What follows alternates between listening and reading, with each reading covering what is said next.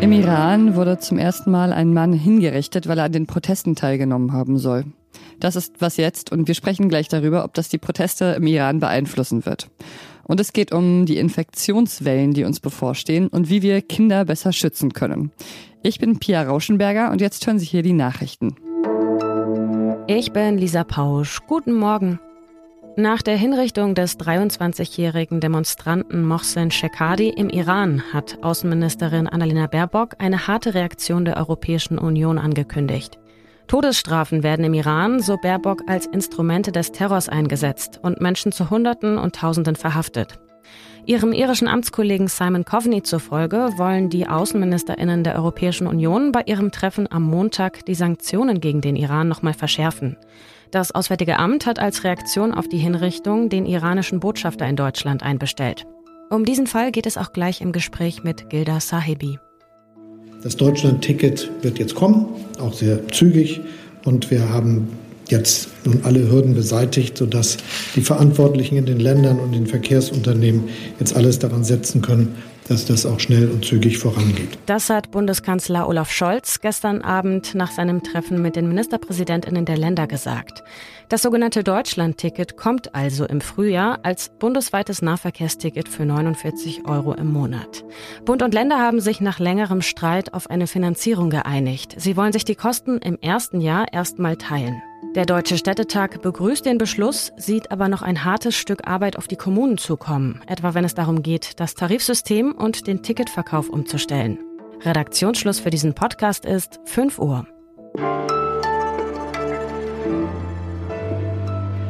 Er soll gegen das Regime protestiert haben, dafür musste er büßen wie viele vor ihm. Der Mann ist der erste, der im Zusammenhang mit den Protesten offiziell hingerichtet wurde. Insgesamt sind es aber mehr als 470 Demonstrantinnen, die seit Mitte September getötet wurden. So schätzen es zumindest Menschenrechtlerinnen. Das iranische Regime legt also wirklich Tempo vor und zeigt vor allem ausgesprochene Härte.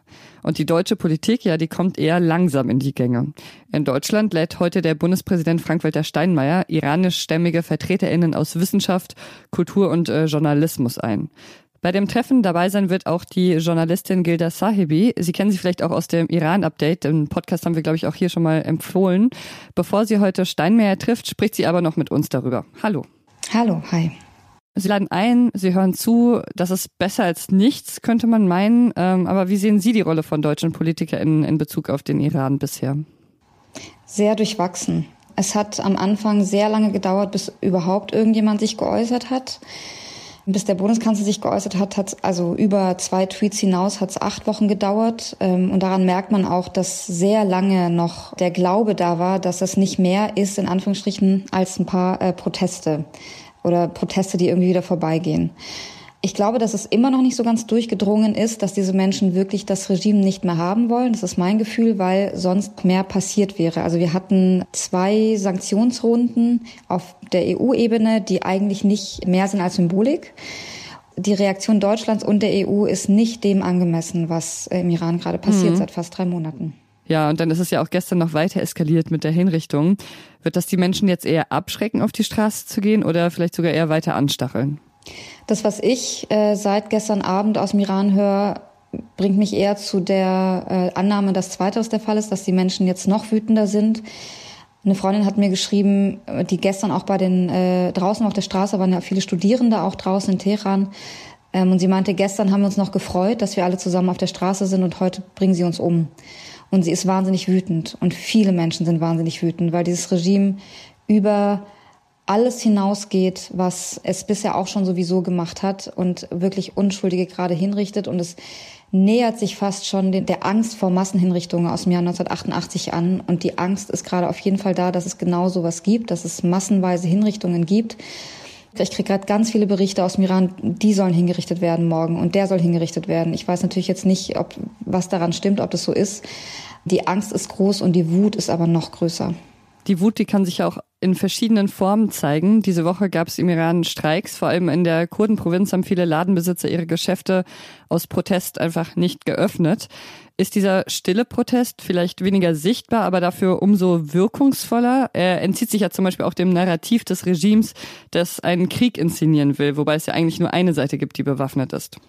Genau, also man muss dazu sagen, sowas, wie wir jetzt Anfang der Woche gesehen haben im Iran, gab es noch nie in der Geschichte der Islamischen Republik. Es gab mal Streiks wegen irgendwie lokalen Angelegenheiten und in Kurdistan gibt es jetzt seit drei Monaten Streiks durchgehend und auch schon vorher. Aber es ist noch nie passiert, dass wir in Isfahan gesehen haben, dass alle Läden geschlossen haben, in Shiraz, in Teheran, in verschiedenen Städten. Das ist das allererste Mal. Und es ist ein sehr, sehr wirkungsvoller Protest und sehr mächtiger, weil viele Menschen, die sich nicht auf die Straße trauen, und in den letzten Wochen gab es auch weniger Proteste, weil die Brutalität auf den Straßen auch so groß ist, die haben es so gezeigt. Und es sind auch ganz viele Menschen, zum Beispiel ältere Menschen, die sich nicht auf die Straße trauen, weil man agil sein muss, weil man wegrennen muss, weil man einfach körperlich fit sein muss. Und die haben mitgemacht. Und man muss sich auch überlegen, die Wirtschaftslage im Iran ist sehr, sehr schlecht. Das heißt, es ist nicht so, dass man einfach irgendwie drei Tage den Laden zumacht und es passiert irgendwie nichts, sondern das hat einen Einfluss. Und das haben sie auf sich genommen und es trotzdem gemacht. Und das schmerzt das Regime. In einem der geleakten Audiotapes Tapes wurde auch über diese äh, Streiks gesprochen. Das war ein Tape, das unter äh, ranghohen Beamten geführt wurde. Und diese Streiks sind gefährlich für sie, weil sie eben die Wirtschaft auch noch beeinflussen können. Und deswegen haben die das sehr, sehr auf dem Schirm. Und das war auf jeden Fall ein super mächtiges Zeichen von vielen, vielen Menschen. Vielen, vielen Dank für das Gespräch. Dankeschön.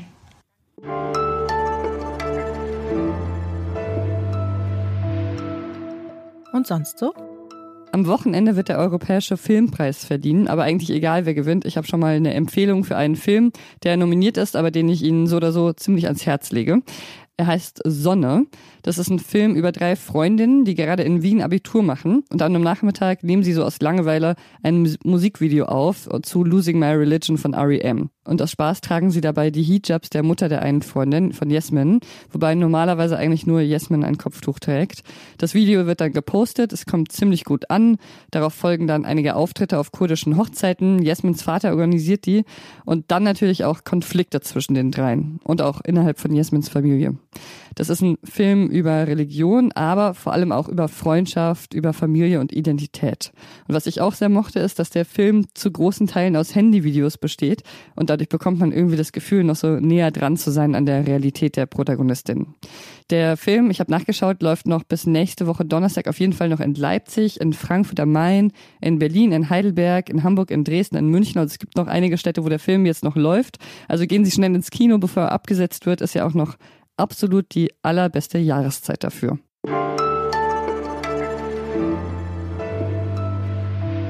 Vielleicht haben Sie es ja schon mitbekommen. Wir haben das rote Telefon eingerichtet, damit Sie uns da anrufen können, den ganzen Winter über.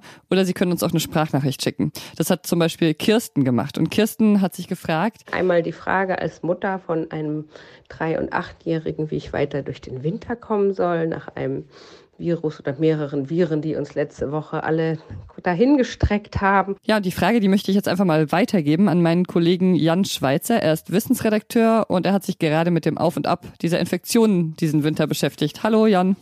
Hallo. Ja, das äh, RS-Virus ist ja nur eine von vielen Infektionskrankheiten, die gerade umgehen. Gib uns mal einen Vorausblick, was da noch auf uns zukommt in nächster Zeit, besonders auf Eltern wie Kirsten. Ja, also die gute Nachricht ist tatsächlich, dass das RS-Virus wahrscheinlich gerade weniger wird, also die Infektion mit dem RS-Virus. Das sieht nach den Daten des Robert-Koch-Instituts so aus, als ob die gerade so ein bisschen abnehmen würden. Was jetzt als nächstes kommt, das wird eine Grippewelle sein. Die Influenza rollt an, auch auf die Kinder leider, auch auf den achtjährigen Sohn von Kirsten. Ärzten.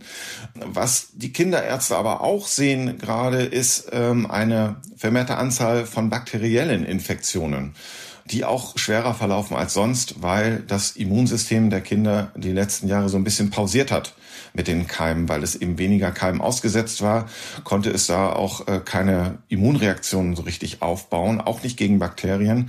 Und das könnte sein, dass das jetzt eine Rolle spielt und auch zu vermehrten bakteriellen Infektionen führt. Gilt das eigentlich jetzt auch für Erwachsene oder nur für Kinder? Ja, die bakteriellen Infektionen, das sind eher Infektionen, die die Kinder treffen. Aber diese ganzen viralen Erkrankungen, vor allem die Influenza, also die Grippe, die trifft natürlich auch volle Pulle uns Erwachsene. Kirsten hatte dann auch noch eine zweite Frage. Ich spiele sie dir mal vor. Wieso denn nicht darüber nachgedacht wird, äh, nachdem wir unter der Pandemie sehr viele Maßnahmen getroffen haben, gerade um Ältere und Gebrechliche zu schützen, weshalb man jetzt nicht darüber nachdenkt, wie man die Jungen, die Kleinen besser schützen kann, ob man da vielleicht auch Maßnahmen ergreifen möchte, denn schließlich sind die Kinderkliniken ja äh, nicht nur irgendwie dabei voll zu laufen, nein, die sind ja vielerorts schon komplett voll und das macht mich auch so ein bisschen sauer. Also was könnten denn da zum Beispiel gute Maßnahmen sein, um Kinder besser vor diesen Infektionen zu schützen? Das sind dann leider aber auch die Maßnahmen, die auch schon in der Corona-Pandemie eine gute Wirkung gezeigt haben. Das heißt also Kontaktreduktion und Maske tragen. Und was man natürlich auch machen kann, aber das ist irgendwie auch ein hehrer Wunsch, dass ist aber eine Idee, die auch ähm, unter Experten durchaus diskutiert wird, dass man vor allem Eltern von kleineren Kindern ein erweitertes Homeoffice-Recht gibt, dass die also wirklich zu so einer Phase wie jetzt ähm, das Recht haben, auch komplett zu Hause zu arbeiten. Da können sie sich dann weniger anstecken mit den Grippekeimen und ihre Kinder eben dann auch nicht anstecken. Also das wäre zum Beispiel so eine Maßnahme, da könnten wir den Kindern vielleicht auch ein bisschen was zurückgeben. Ja, danke, Jan. Das hört sich für mich sehr sinnvoll an. Vielen Dank. Ja, gerne. Und das war's mit Was jetzt für heute Morgen. Und an dieser Stelle kommt jetzt ja normalerweise unsere E-Mail-Adresse, unter der Sie uns erreichen können, wasjetzt.zeit.de. Aber heute kommt auch noch eine Nummer, und zwar die des roten Telefons. 040 743 055 1.3. Montags, Mittwochs und Donnerstags von 12 bis 17 Uhr hebt da eine Kollegin oder ein Kollege von uns ab. Sie können uns aber auch eine Sprachnachricht schicken, so wie Kirsten es gemacht hat. Ich bin Pia Rauschenberger. Machen Sie es gut und vor allem bleiben Sie gesund. Tja, und kurz vor der letzten Aufnahme gab es hier in der Redaktion noch Cremant, Weihnachtsfeier und so. Ich hoffe, man hört es aber nicht, oder?